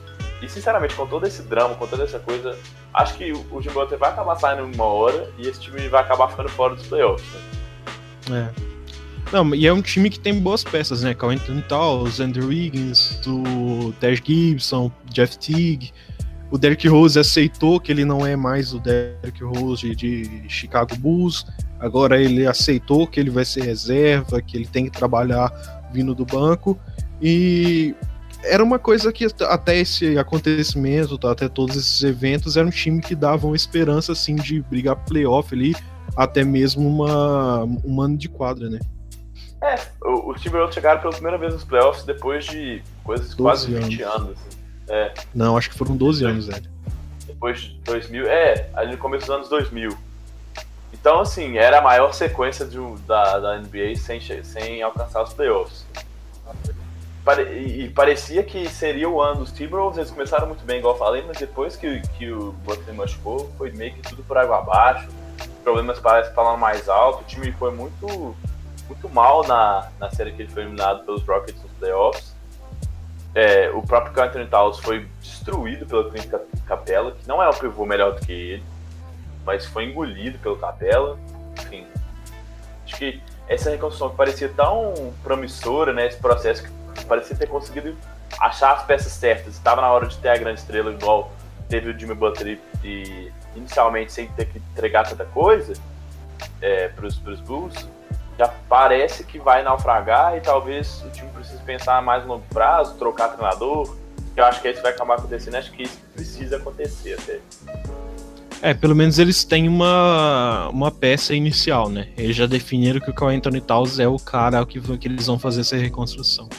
E foram 14 é. anos mesmo fora dos playoffs. É, né? E, e, assim, só, só pra gente fechar assim, sobre o Towns, a, a gente tava comentando até antes, acho que eu te falei na semana passada, que tem aquela pesquisa dos, dos general managers, né? Que todo ano eles perguntam quem que é o cara que você gostaria de começar uma franquia. E nos últimos dois anos, empatado no último ano com o Anthony Davis, mas o, o Carl Anthony Towns estava lá. Ele era o cara. Todo mundo queria ser ele, então ele era o mais votado. E esse ano ele não recebeu nenhum voto. É, acho que isso tem muito a ver com essa, né, essa personalidade dele, de essas confusões que ele teve com o Jim Butler, toda essa história que está tá envolvendo ele aí mas o desempenho dele nos playoffs acho que pesou muito. É, ele não, ele foi muito, muito mal, nem ofensivamente ele conseguiu destacar, e o fato de ele já estar tá indo para a quarta temporada dele e ele não conseguir ser uma, uma força defensiva, né? Porque, assim, não sei, não sabe, nem com, nem com o Thibodeau o cara conseguiu defender, quem que vai conseguir fazer ele virar esse, esse, esse cara na defesa? Então, ele perdeu muita moral, apesar de achar que ele é um cara de muito talento, não dá para descartar ele por causa disso. Mas ele já já levanta outras suspeitas, né? Deixa de ser aquela unanimidade, o cara para para se montar um time em volta e já começa a levantar suspeitas de se ele realmente é isso tudo, né? É. Não, os problemas defensivos deles são muito grandes. Beleza, vamos passar então agora pro Oklahoma City Thunder. É, um time que perdeu uma peça e que acho que foi um ganho maior que a perda. O time que mantém o Russell Westbrook e, mais importante, é, por tudo que envolvia e a necessidade da renovação, mantém Paul George e perde Carmelo Anthony. É, quem diria que em 2018 a gente já tá falando que, que mandar embora, né? Trocar o Carmelo Anthony talvez faça melhor para sua franquia do que estar com ele cara que era um dos, das grandes estrelas da liga, que, que chamava muita, muita atenção, jogava muito bem. É, jogou muito bem nos Nuggets, depois teve bons anos nos Knicks e parecia que era aquele grande pontuador, dominava muito a liga, é, muitos seus, seus times nesse quesito, mas que hoje, é, pelo menos no Thunder, ele foi, ele parece ter feito mais mal do que qualquer coisa, né? Porque ele carrega toda aquela é. coisa de ter que jogar, de querer estar em quadro nos momentos decisivos, ter que ser titular, e, e, e, ele não conseguiu se dar muito bem. Apesar de ter feito é, essa transição de deixar de ser o cara que tem a bola na mão o tempo todo e até ter aceitado mais esse papel de, de arremessador, né, de spot-up shooter, mas ele não conseguiu ser não conseguiu ser um grande destaque e por dinheiro que ele ganha, tem gente que ganha bem menos que faz basicamente o que ele, tem, o que ele fez na última temporada, né? Aí vem fazendo melhor até, né? Fora que ele não aceitava ser reserva e tudo mais. O, o tudo bem, o cara não. É... Fraga, ele não precisa, ele precisava aceitar que ele não ele é não mais aquilo tudo. Ele não aceitava é, suas limitações. É, é, bom você ter um cara que não é passivo para esse tipo situações de, de estar no banco ou coisa do tipo. Mas no nível que, que o Camelo Anthony ver toda essa situação chega a ser mais nocivo do que qualquer coisa. Não, e num time onde você tem peças tão impactantes como, quanto o Russell, é, quanto Russell Westbrook e Paul George, é muito jogar uma temporada no lixo por um cara, sabe? É, não, foi uma experiência que acho que o Thunder talvez tivesse que tentar mesmo, mas que definitivamente não deu certo. Conseguiram seguir em frente e assim, trouxeram um cara que eu acho pode ser interessante, assim. Ele saiu muito mal de, de, de Atlanta, o Dennis Schroeder, basicamente chutado de lá, mas que é um cara que pode vir para fazer o, né, o Russell Westbrook piorado do banco, assim. É um cara que precisa ter muita bola nas mãos, mas que consegue criar situações até positivas de ataque, consegue achar os companheiros algumas vezes, mas que é meio que esse buraco negro. Assim, quando não tá bem também, ele é o cara que carrega o time para baixo, né? Mas acho que ele pode ajudar bastante, principalmente agora no começo de temporada, que o Westbrook está terminando essa recuperação de uma lesão no joelho. E tem o Steven Adams, que é um cara que se estabeleceu mesmo como talvez um dos melhores companheiros aí pro Westbrook, né? É um cara que não se importa em não pegar rebotes, que, que é uma é. coisa, rebotes defensivos, que é uma coisa que o Westbrook faz para já ligar o contra-ataque, para poder puxar esse contra-ataque já sempre usar e o Thunder passe a bola, que os caras do, do passem a bola pro, pro Westbrook, que é muito bom no pick and roll, né? Ele é muito mais é, eficiente na defesa do que era o Ennis Canter, por exemplo, que já saiu na temporada anterior. Então ele aposta nisso, assim. É, em alguma, algumas temporadas aí, na última, por exemplo, ele tava perd... o Westbrook tava pegando muito mais rebotes pra questão de números do que pra ligar é, contra-ataque mesmo. É, mas o, a função do Steven Adams muitas vezes é, é, uma função que não aparece, né? É a função de ficar fazendo box out pro, pro Westbrook vir. É. E ele parece não se incomodar muito com isso, então você precisa ter um time que já tem dois caras com, com personalidade em Westbrook e Paul George, que pro bem de, de Oklahoma se deram bem, né? Se, se encaixaram bem, eles precisam, é, precisa ter um, uma terceira estrela, digamos, né? Um terceiro cara aí que não seja, que seja mais altruísta, que não ligue tanto os números. Eu acho que o. Não sei se você vai concordar comigo, mas é um, um varejão melhorado. É o mesmo ah. trabalho de que o Varejão fazia lá atrás. O mesmo trabalho de chegar ali, fazer o bloqueio, pegar um rebotezinho ali, só que com mais qualidade. Ah, eu entendo, mas acho que acho que não. Acho que eu gosto mais de Venadas do que só uma versão atualizada do, do Varejão, sabe? Acho que ele é um não, cara. Eu também é... gosto mais do Steven Adams, mas ele faz bem o papel. É, é, é que assim, ele tem um papel bem limitado, nisso é, é, é evidente que os dois se assemelham, assim não vão ser caras que você vai ver tentando uma jogada individual ou tentando um arremesso de longe, qualquer coisa do tipo. Mas que eu acho que no papel dele ele é bem, ele é bem sólido, assim. Agora, uma questão que eu acho que precisa ser levantada é, é o Andrew Robertson, né? Como é que ele vai voltar? Quando ele vai voltar? De uma lesão de ligamento. E depois que ele saiu do time ano passado, a defesa foi completamente diferente. E quando você tem Paul George e uhum. Andrew Robertson marcando o perímetro, é talvez um dos melhores defesas de perímetro da liga. É, mas ele parece que vai, já teve, não teve a recuperação esperada, deve ficar até o final do ano fora, então só deve voltar em 2019 a jogar. É... Ele se machucou quando mesmo? Ah, foi. Não lembro agora. Foi mais ou menos no final de 2017, assim. Lá para dezembro de 2017. Então ele deve ficar quase um ano sem jogar. Lesão de joelho nunca é fácil. Eu que diga, o cara que tem quatro, quatro cirurgias de joelho aqui, não sei bem como é que é isso e voltar a jogar talvez seja bem complicado, né? E ele é, para mim, fundamental, principalmente no lado defensivo. Pro time do, do Westbrook, que quer, do, do, time do Oklahoma, que é basicamente o time do Westbrook, perdão, mas que quer ter essa, essa identidade defensiva, né? Então você ter um cara igual o Robertson é fundamental. É, eu acho que o sucesso desse time também passa muito por uma, vamos dizer, uma quebra de preguiça do, do Westbrook. Porque ano passado você via muitos jogos em que ele carregava a bola, dava o passe e sumia.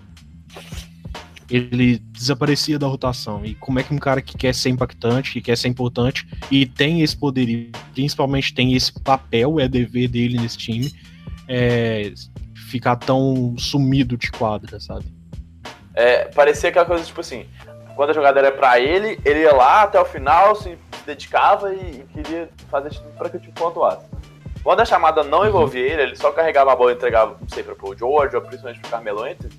Ele falou assim: beleza, agora limpo minhas mãos aqui, vocês se virem, façam seu trabalho aí que eu vou ficar paradinho aqui no meu lugar. E não me movimentava, muitas vezes ele até atrapalhava o ataque porque ela ficava tão estático. Ficava muito mais fácil da, da defesa adversária conter esse, esse ataque. Né? Sim. É, e é um time que parece ter bem é, definido quem vão ser os titulares e quem comanda o segundo time, né, Gabriel? É, assim, eu acho que enquanto é, o Robertson tá fora, talvez a gente possa ver. Eu acho que sim, acho que vem Westbrook George, Paul George, é, Jeremy Grant e, e Steven pra mim são titulares. Aí essa, esse, esse último jogador é difícil, assim. O Abrines é um cara que é muito bom na bola de três, mas que marca mal. Mesma coisa o Patrick Patterson. Terence Ferguson é um cara mais atlético, mas que não consegue pontuar tanto, é um cara que enterra muito, mas que não tem um arremesso consistente. É, o Nerlens Noel deve ser é, titular é, nesses jogos aí, que o Steven Adams nessa primeira semana ainda tá um pouco questionável, não joga o jogo de, de hoje, dessa terça-feira. Pode ficar algum tempo de fora, então o Noel vem para ser o pivô reserva, o Schroeder é o armador reserva. Mas assim, é um time que tem muito talento em Westbrook e Paul George para ser levado, para não ser levado em consideração, né? Sim. Acho que só esses dois já, já dizem muito. É o outro que vai brigar ali pelas quatro primeiras vagas. Mas eu falo assim, você acha que o. Você não acha que o. Talvez o Schroeder venha pra. A descanse ali. Quando os dois estão descansar, ele comandar esse time? Ah, eu talvez. acho que a função dele vai ser basicamente essa. Até pelo, pela coisa de o Westbrook e Paul George serem caras que, que demandam muito jogo, assim. Já conseguiram equilibrar o Westbrook e Paul George jogando juntos, mas ter né, o, o, o Schroeder com esses caras acho que vai ser muito complicado, acho que eles vão passar pouco tempo juntos em quadro mesmo. É. Vamos passar pelo outro time do Gabriel, vamos passar pelo Blazers. E o Blazers que trouxe o Curry, né, Gabriel? Só que é o Curry errado. é, é, o irmão, é o irmão não, não estrela, né? Não craque. É, é, acho que é mais um desses times que, que já era muito consistente, como eu falei anteriormente. Foi o terceiro colocado no, no Oeste na temporada passada, mas com uma diferença muito pequena de vitórias entre ele e o oitavo, nono colocado ali. Acho que são dois, três jogos de diferença entre ficar em terceiro e ficar fora dos playoffs. É, no ano passado tem... foi muito embolado. É. é. E que tem no seu, nos seus armadores as grandes estrelas, né? Demanila conseguiu finalmente ter o reconhecimento que ele tanto reclamava da liga, né? Foi eleito para o primeiro time da NBA na temporada, foi muito, muito bem. A melhor temporada dele na carreira. É, e o CJ McCollum continua progredindo, né? Mas é um time que está é. meio travado por talento é, por um lado e por contrato por outro, assim. Tem caras é, que completam esses dois, esses dois armadores em Nurkic, Amino e e que não parecem ser caras que têm potencial para dar um salto maior, assim. Parece que a gente já viu o máximo que esses caras vão atingir. E tem caras vindo do banco igual o Evan Turner, por exemplo, que ganha muito dinheiro, mas que não conseguiu ser esse, esse point forward que, que, o, que o Portland esperava, assim, não conseguiu carregar essa segunda unidade. E, e, é um time que precisa muito de arremesso, por isso até que trouxe, né, como o Marcos Paulo falou, o irmão do Curry, Seth Curry, e o Nick Stauskas. Então, acho que é um time que, para mim, chega, é, mas progrediu pouco ou quase nada da última temporada, né? E, e é. como tem muito time no Oeste que melhorou da temporada passada para essa, talvez tenha dificuldades, acho que não se classifica, mas sem mando de campo, sem mando de quadro, perdão, brigando ali nas últimas posições. Não, você tem. Eu achava que o contrato do Lillard fosse um pouco maior, velho, de falar a verdade. É, 20, é 27 milhões para esse ano. É, Mas ele ainda é... tem. Ah, não, ele ainda tem 3 anos, então é um contrato bem alto, sim. É. Ele, ele tem um contrato do time, se não me engano, mas a, a questão é que é, eles acabaram de, de, renovar o Nursic, então eles estão travados com isso. O Turner tem mais dois anos de contrato, se não me engano. É, e, e uma, uma coisa, é, e uma coisa que, que não ajudou esse desenvolvimento do time é que o, a escolha mais alta deles no draft, né, o Zach Collins, que eles até trocaram para subir no draft, é, não foi bem na né, primeira temporada. Não foi o pivô que eles esperavam. Então, essa, essa melhora ali no garrafão não, não aconteceu. Então, eles estão tendo que apostar muito no Nurkic. Dizem que ele tem, eles não têm muita esperança no Collins, mas é, o banco do time me preocupa bastante. A outra escolha do ano passado, o Caleb Swinningham, foi melhor na pré-temporada do que na temporada regular. Não, não teve quase nenhum destaque na temporada regular. E a escolha desse ano, o Anthony Simmons, é um cara muito cru, assim. É um cara que, que é um cara é um cara que vai precisar de muito tempo para se desenvolver, para ser alguém na liga, com o adendo de que ele é basicamente o que um jogador muito semelhante ao Lillard McCollum, né? Os dois que parecem ser mais ou menos a mesma pessoa, assim. Eles têm estilos muito parecidos.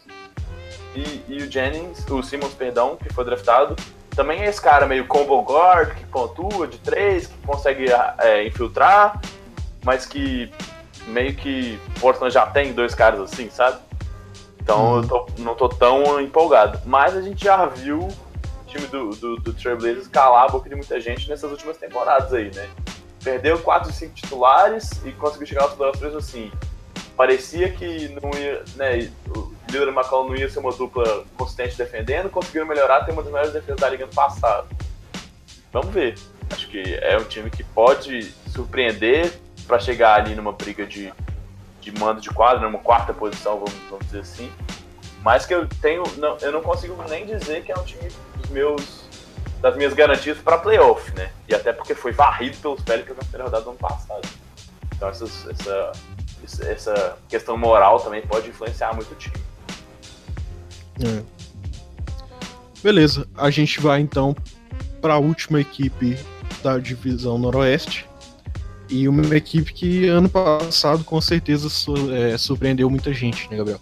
A, assim como o Donovan Mitchell, foi uma equipe bem diferente do que a gente esperava. É, assim, você perdeu, né, depois de anos tentando reconstruir, você perde a sua principal estrela na free agency, é, parece que as coisas vão ruir, assim, né? Só que eles conseguiram achar é. a, grande, a grande gema do draft aí no, Donovan, no Donovan Mitchell. Teve uma temporada sensacional.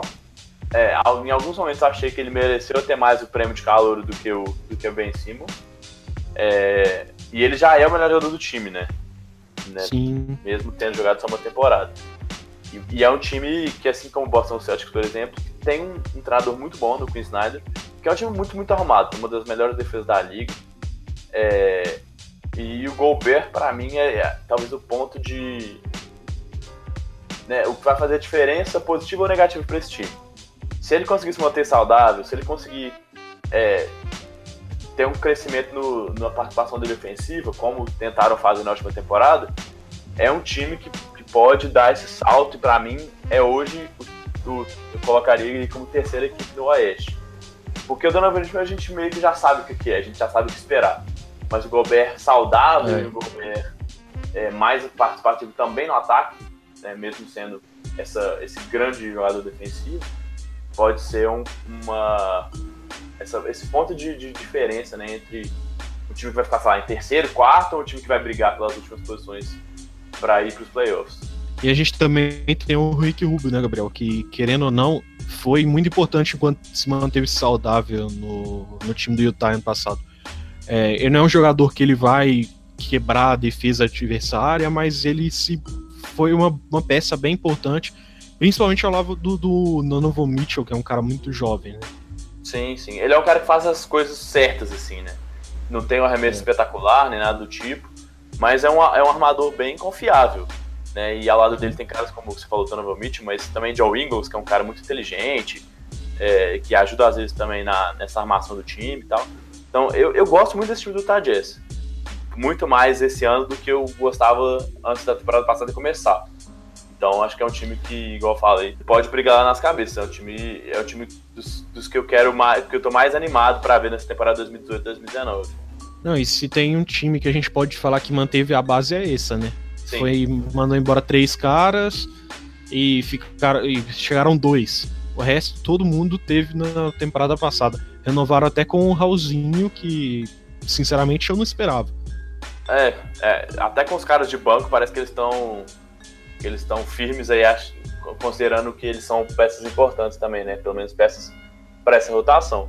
E, e, você falou dos caras que chegaram, é, o Grayson Allen, que veio no último draft, é um cara que jogou em Duke quatro anos, que do, no começo da carreira dele teve mais problemas de, de relacionados com confusão e da, de ficar dando rasteiro nos adversários pelo jogo, mas que foi bem no final dele, da carreira dele em Duke e que e foi muito, muito bem nessa, nessa pré-temporada. Então é também um cara que vem para contribuir, tem muito esse estilo do Tajaz mesmo, assim, um cara inteligente, um cara que joga ele na ala, mas que pode às vezes carregar a bola, fazer uma massa de uma jogada, tem um arremesso bem confiável. Então acho que é uma escolha né, nesse draft que pode se encaixar muito bem nesse time, que pode contribuir muito bem. Beleza. Vamos abraçar para a divisão sudoeste então. Pode. E a gente começa com um time que depois de muito tempo volta a me empolgar. Sim. Não é um time que vai pegar muita coisa ali, vai brigar em cima, mas é um time bastante interessante, principalmente pelas peças que trouxe, né, Gabriel? Trouxe um calor que já se mostra pronto ao estar da é, é, jogador do Real Madrid, ia para ganhar na Europa.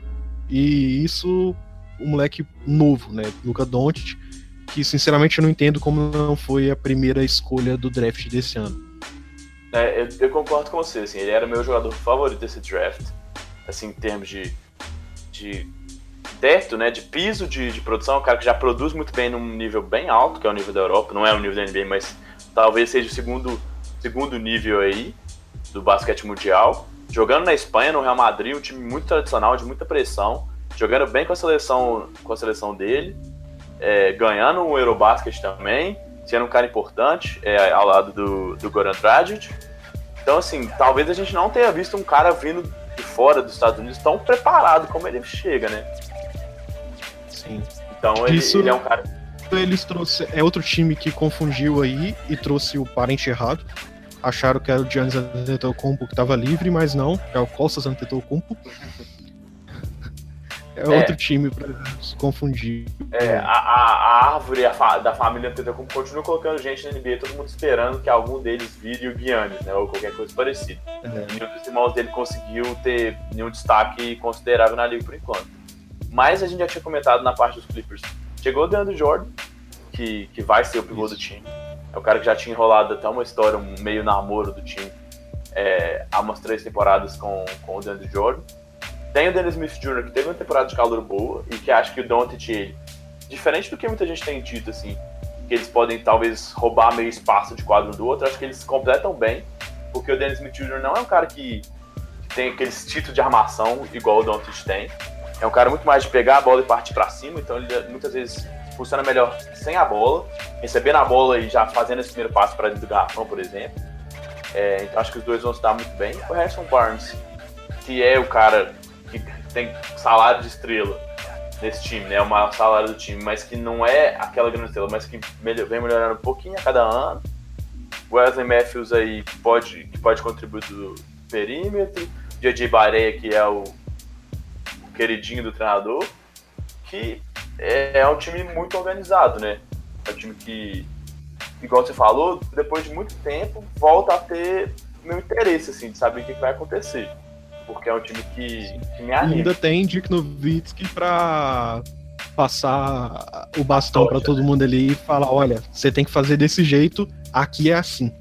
Sim, e acho que a escolha do Don't também tem muito a ver com essa coisa da ligação com o Nowitzki, né? Um cara estrangeiro, um cara europeu, que vem sem tanta hum. expectativa, né? Sem, sem ser o meu cara mais falado do draft, mas que é um cara de muito potencial. Acho que essa transição vai ser muito boa e o Nowitzki pode ajudar muito o Doncic nessa, nessa aclimatação dele.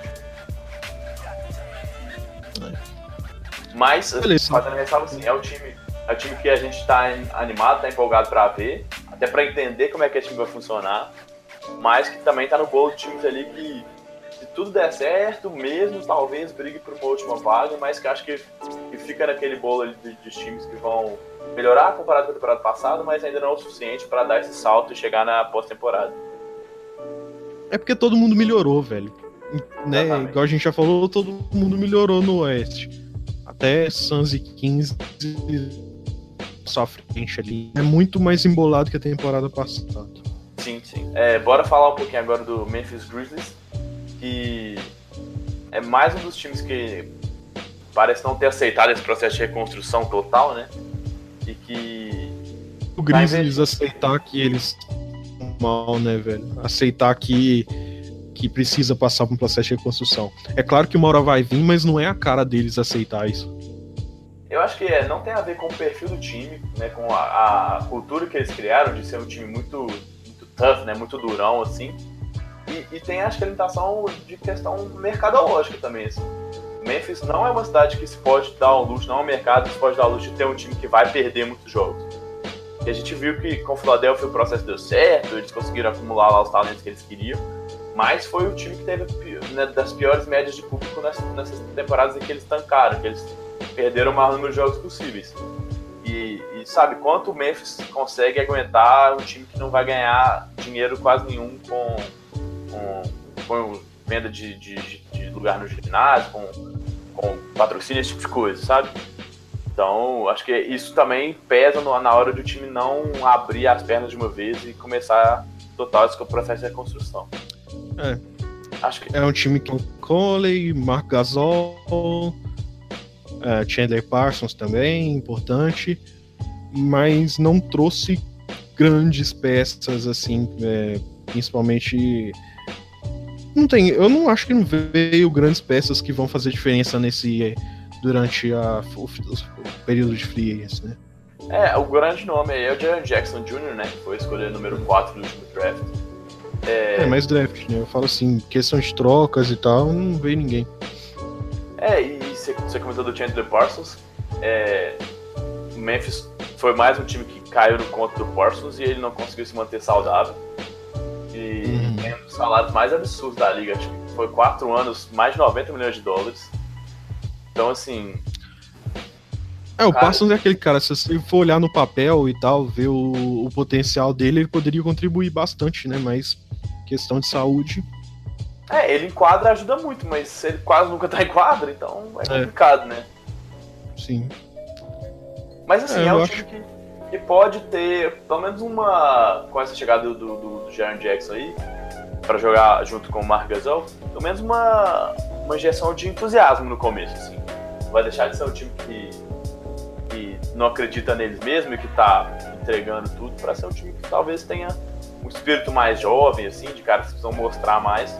E o Jaron Jackson é um cara muito, muito forte na defesa, então ele se encaixa já de cara nessa coisa do, do Memphis Grizzlies.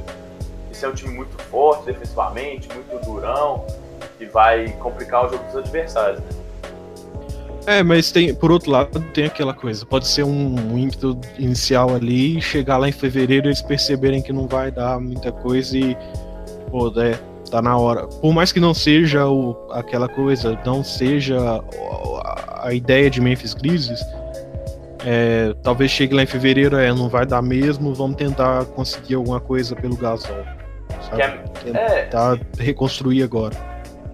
Eu, eu acho difícil eles trocarem o Gasol em si, mas acho que peças secundárias que, que tem algum destaque, igual aconteceu na última temporada, por exemplo, contra o Eric Evans, na segunda metade da temporada ele quase não jogou. É, o time tomou a decisão de que precisava perder, então ele, é, ele foi encostado quase do time. E é um cara que teve. É, mas se eles quiserem alguma coisa nesse time, alguma troca considerável, a única peça é o Gasol. E o Gasol já não é nenhum menino mais. É, mas eu acho que aí tem, volta a história da, sabe, da cultura, da identificação do Gasol com esse time. Assim. É um time que demorou muito tempo para criar essa cultura, né, uma cultura de que pode fazer diferente do resto da liga. E o Gasol é meio que o símbolo disso, né? É o cara que tá lá há mais tempo, é um cara que hum. tem um jogo que não é que você vê todo dia de um pivô na liga. Então, e é um cara que gosta muito da cidade, ele foi morar lá desde a época que o irmão dele, Paul Gasol, foi para lá, estudou lá e tal. Então, a identificação dele é muito grande, eu acho difícil ele sair. Eu entendo essa lógica, mas eu acho que talvez o time não abra mão dessas peças, assim, dessas das estrelas mas consiga alguma coisa, nem que seja uma escolha de segunda rodada, por esses caras mais secundários. Se ele, caso ele tem dois anos de contrato ainda. Então, é, pode ser. Vamos ver. É, para dar sequência aqui na nossa análise, vamos falar agora um pouquinho do, do time do New Orleans Pelicans, que é um time que tem um, um dos melhores jogadores da liga, um cara top 5 na liga, mas que não é aquele time que a gente olha com tanta certeza de que é um time que vai brigar, assim, tanto, tanto lá em cima, né, não, Marcos? É, mas é um time que precisa brigar esse ano, né? E se mostrar forte esse ano. É o time do Monocelha, o Anthony Davis, que conta também com, com peças importantes aí, o Drew Holiday, o Mirotic, que ano passado fez a melhor temporada. Para mim, a temporada surpreendente. Não esperava do Mirotic a temporada que ele fez chega Julius Randle, Alfred Payton, Alfred, é, o próprio é... Jalil Okafor, que mais uma chance. Acho difícil, mas. Mas é um time que vai se mostrar esse ano. É, esse é ano um... não é. é. E é um time que, que tomou a decisão de abrir mão do, do Cousins, assim, né? É. esforçou tanto pra conseguir colocar uma outra lá do, do, do Anthony Davis, mas é, mas é um time que jogou melhor sem ele, né, velho? O time melhorou muito depois que ele saiu. Com o Mirotic passando a quadra e todo mundo, todo mundo podendo arremessar e o Rondo e o Holiday sendo muito consistente na defesa, foi um time que jogou muito bem no final da temporada passada. Igual eu já tinha falado, destruiu o time do Portland Trail Blazers no playoffs, né? É. varreu o time do, dos Blazers por 4x0, mas assim, sem dar nenhuma chance pro time adversário. Que não é um time fraco, né? Não é um super não. time. Mas não é de longe um time fraco, né? Conseguiram anular Lillard e McCall. E aí as outras peças não conseguiram ter resposta nenhuma para Anthony Davis, para Roger Rondo com as pontas aéreas dele.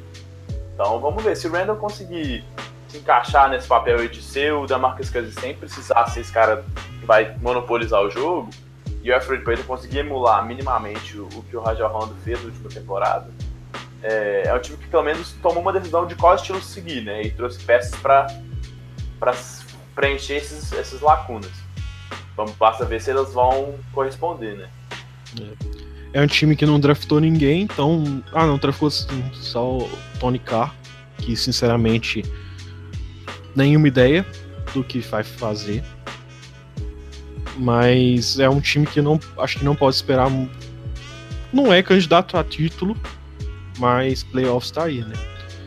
Mas é o que você falou, assim, né?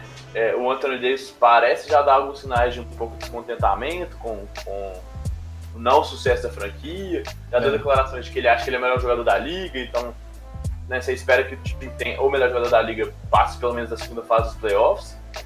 É, então as coisas estão começando, essa janela de relação tranquila Anthony Davis, New Orleans Pelicans parece estar diminuindo e o sucesso dessa temporada é, é quase que fundamental, eu diria quase imprescindível para que o time possa continuar, para que o time possa manter o Anthony Davis, que é uma estrela que não aparece qualquer, né, qualquer hora, assim, tem, tem franquia que está aí mais de 20 anos buscando o cara do talento dele. É.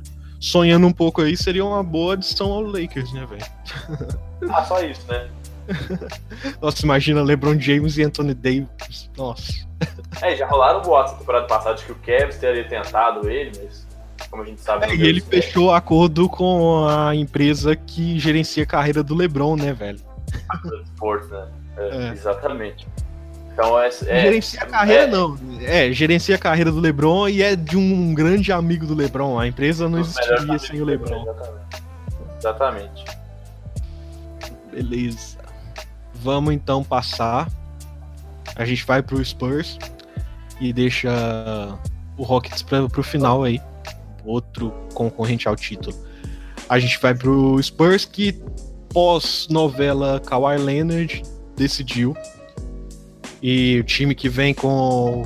que trouxe o DeMar DeRozan, trouxe o Marco Bellinelli de volta para ajudar nessa abertura do perímetro, a espaçar a quadra mas mantém uma base que é o.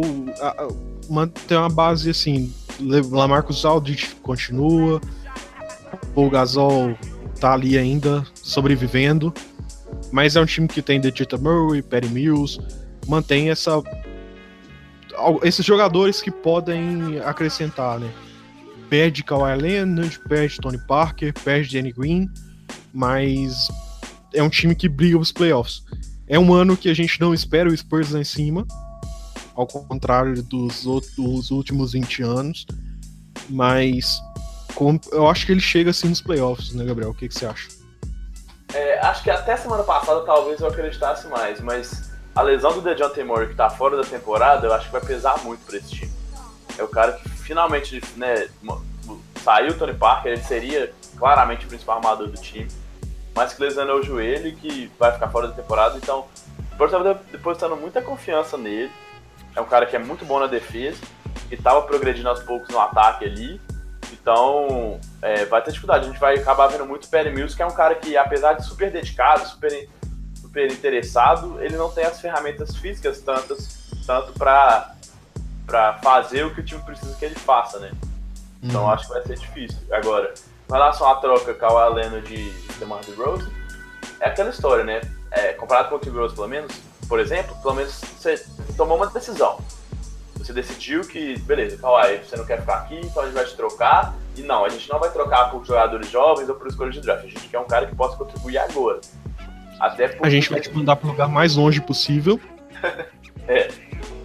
E, e, assim, a gente sabe que o Greg Popovich não vai durar como treinador do Spurs por tanto tempo. Então acho que tem muito a ver com isso. É, e, e, eu gosto da escolha de draft dele na primeira rodada, o Lonnie Walker, que é um cara que que foi, foi que jogava em Florida, na, na Universidade de Florida, que, que me lembra um pouco ali o Dwayne Wade no estilo dele, de ser um, um, shooting guard que filtra bem com a bola, que carrega bem a bola, mas que também apresenta é, defeitos que são um pouco parecidos com o que o Wade tinha, no começo da carreira, de não conseguir arremessar muito bem, mas é um cara inteligente que pode arrumar o jogo também, pode contribuir, mas sem o DeJounte Murray eu acho que é, vai ser difícil, assim, não vejo nenhum outro cara que possa armar nesse nível o time, principalmente na questão defensiva, o Perry Mills, igual eu falei, deixa muito a desejar nesse, nesse lado da bola. Então, acho que é um time que vai brigar, mas acho que hoje, antes, né, no momento que a temporada está começando, talvez seja um dos times que, que vai dar esse salto para trás de sair dos oito, dos oito primeiros para fora dos, playoffs nessa temporada. É. Beleza, vamos finalizar aqui então, depois de uma hora e cinquenta de gravação a gente vai pro Houston Rockets. Não que isso seja ruim, galera. Vocês vão ter bastante conteúdo, mas a gente fica cansado pra caramba, né, não, Gabriel? É verdade. Não é. Parece que é só a gente falando aqui e tal, assim. A gente tenta, a gente faz isso porque é o que a gente, meio que a gente gosta de fazer, né? Fica trocando ideia de basquete e tal, de NFL seja. E é meio que uma transmissão dessas coisas. Mas é, tem hora que no finalzinho dá aquele Bom, vamos lá que vai, que vai dar. A fome bate, o sono bate. Nossa senhora. E começou a temporada, né, pessoal? A gente também quer assistir. Mas é, vamos lá. A gente fica com o Rockets agora. O time que, do Barba, do Chris Paul, e que trouxe a principal peça, o, o Carmelo Anthony. Que é um cara que provavelmente não adiciona muita coisa a esse time, né? É mais para compensar aí um banco, né? É, acho que as saídas e chegadas do time aí tem muito, tem muito a ver assim, nesse, nessa movimentação de, de pré-temporada. O Ariza e o Bahamut saíram, eram dois caras que eram especialistas na defesa e que tinham a função de arremessar essas bolas de três para o time, que cumpriram muito bem isso durante o último ano. É, e, são dois caras que não são substituídos, para mim, com jogadores com as mesmas características, né?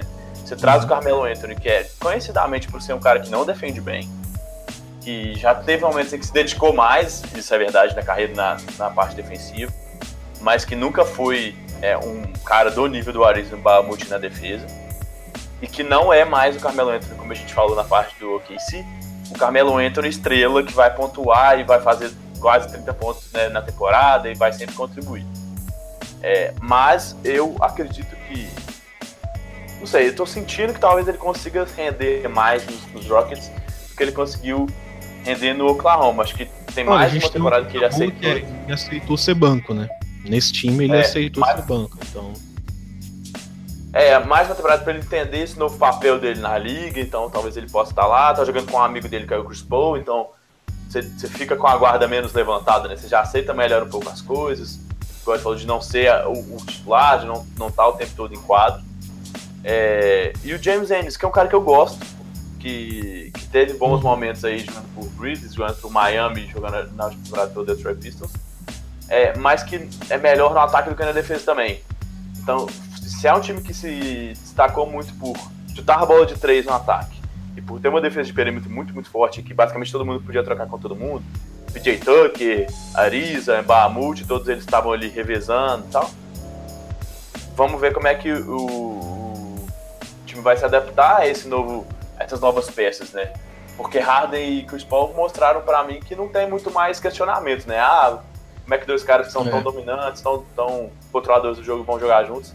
Isso já tá resolvido. Então acho que a questão para mim... É, o, esse Rockets que se o Chris Paul não tivesse machucado, provavelmente tinha batido o Warriors ano passado, né? É, eu não diria provavelmente, mas possivelmente, sabe? Tinha mostrado o basquete para isso. Se é. ia vencer no último jogo e tal, aí são outros 500, mas... É, tem razão, tinha chances. Mas, mas... mas talvez tenha sido o time que, tirando o Kevin né, no ano que ganhou o título, 2016, talvez tenha sido o time que chegou mais perto de, de destronar os Warriors, né, nessa, nessa sequência toda. Ah, será aquele Spurs quando perdeu o Kawhi Leonard também teve perto, hein, velho? É porque o Kawhi Leonard se lesionou no primeiro jogo, né? Então a gente viu o quanto ele estava em quadra que o, que o Spurs parecia ter qualidade, mas depois disso os, os Warriors passaram o trator, né? Ah, é. Foi 4x0. É, não, você tem razão, falei, falei bobagem. E, e uma das. Da, talvez a, a grande questão dessa, dessa intertemporada, de quem se vai ficar ou não, foi o Clint Capella, que o time dos Rockets demorou a, a acertar a renovação dele e não foi pelo tanto de dinheiro que ele esperava, né? Parece que nesse caso os Rockets pensou mesmo no que era bom, né, no melhor para a franquia, né, de não dar tanto dinheiro para um cara que apesar de ser fundamental não é o principal nome do time, né? Sim. Beleza. É, só a gente ressalta sempre aqui, é, sempre não, né? A gente tá voltando agora.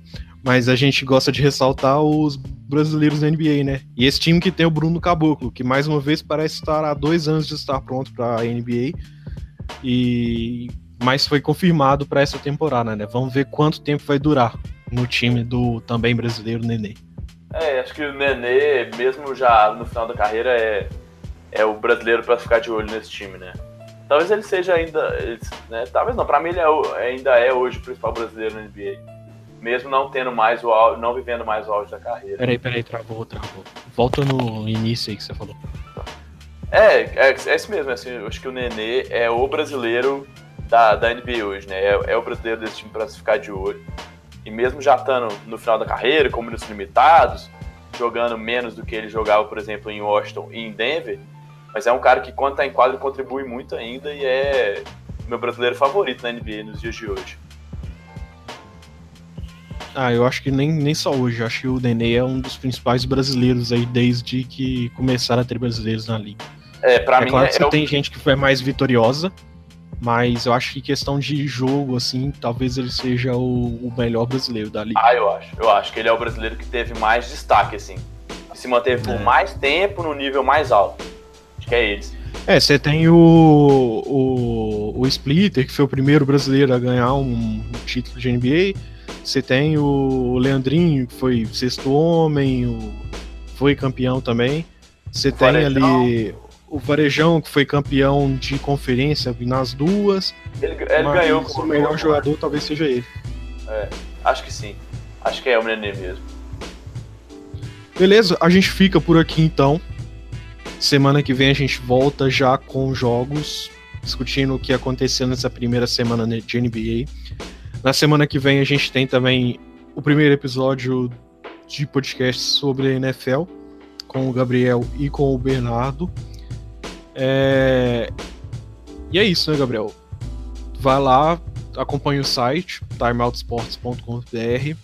Tem, vai ter texto lá durante a semana. Siga a nossa página no Facebook, facebook.com.br timeoutsports.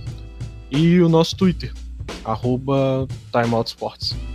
Beleza? É isso aí. Segue a gente lá, manda pergunta, dúvida, comentário, participa com a gente. É sempre bom ter o pessoal conversando com a gente. A gente vai ficando por aqui então. Até semana que vem. Tchau. Falou, Marcos. Um abraço.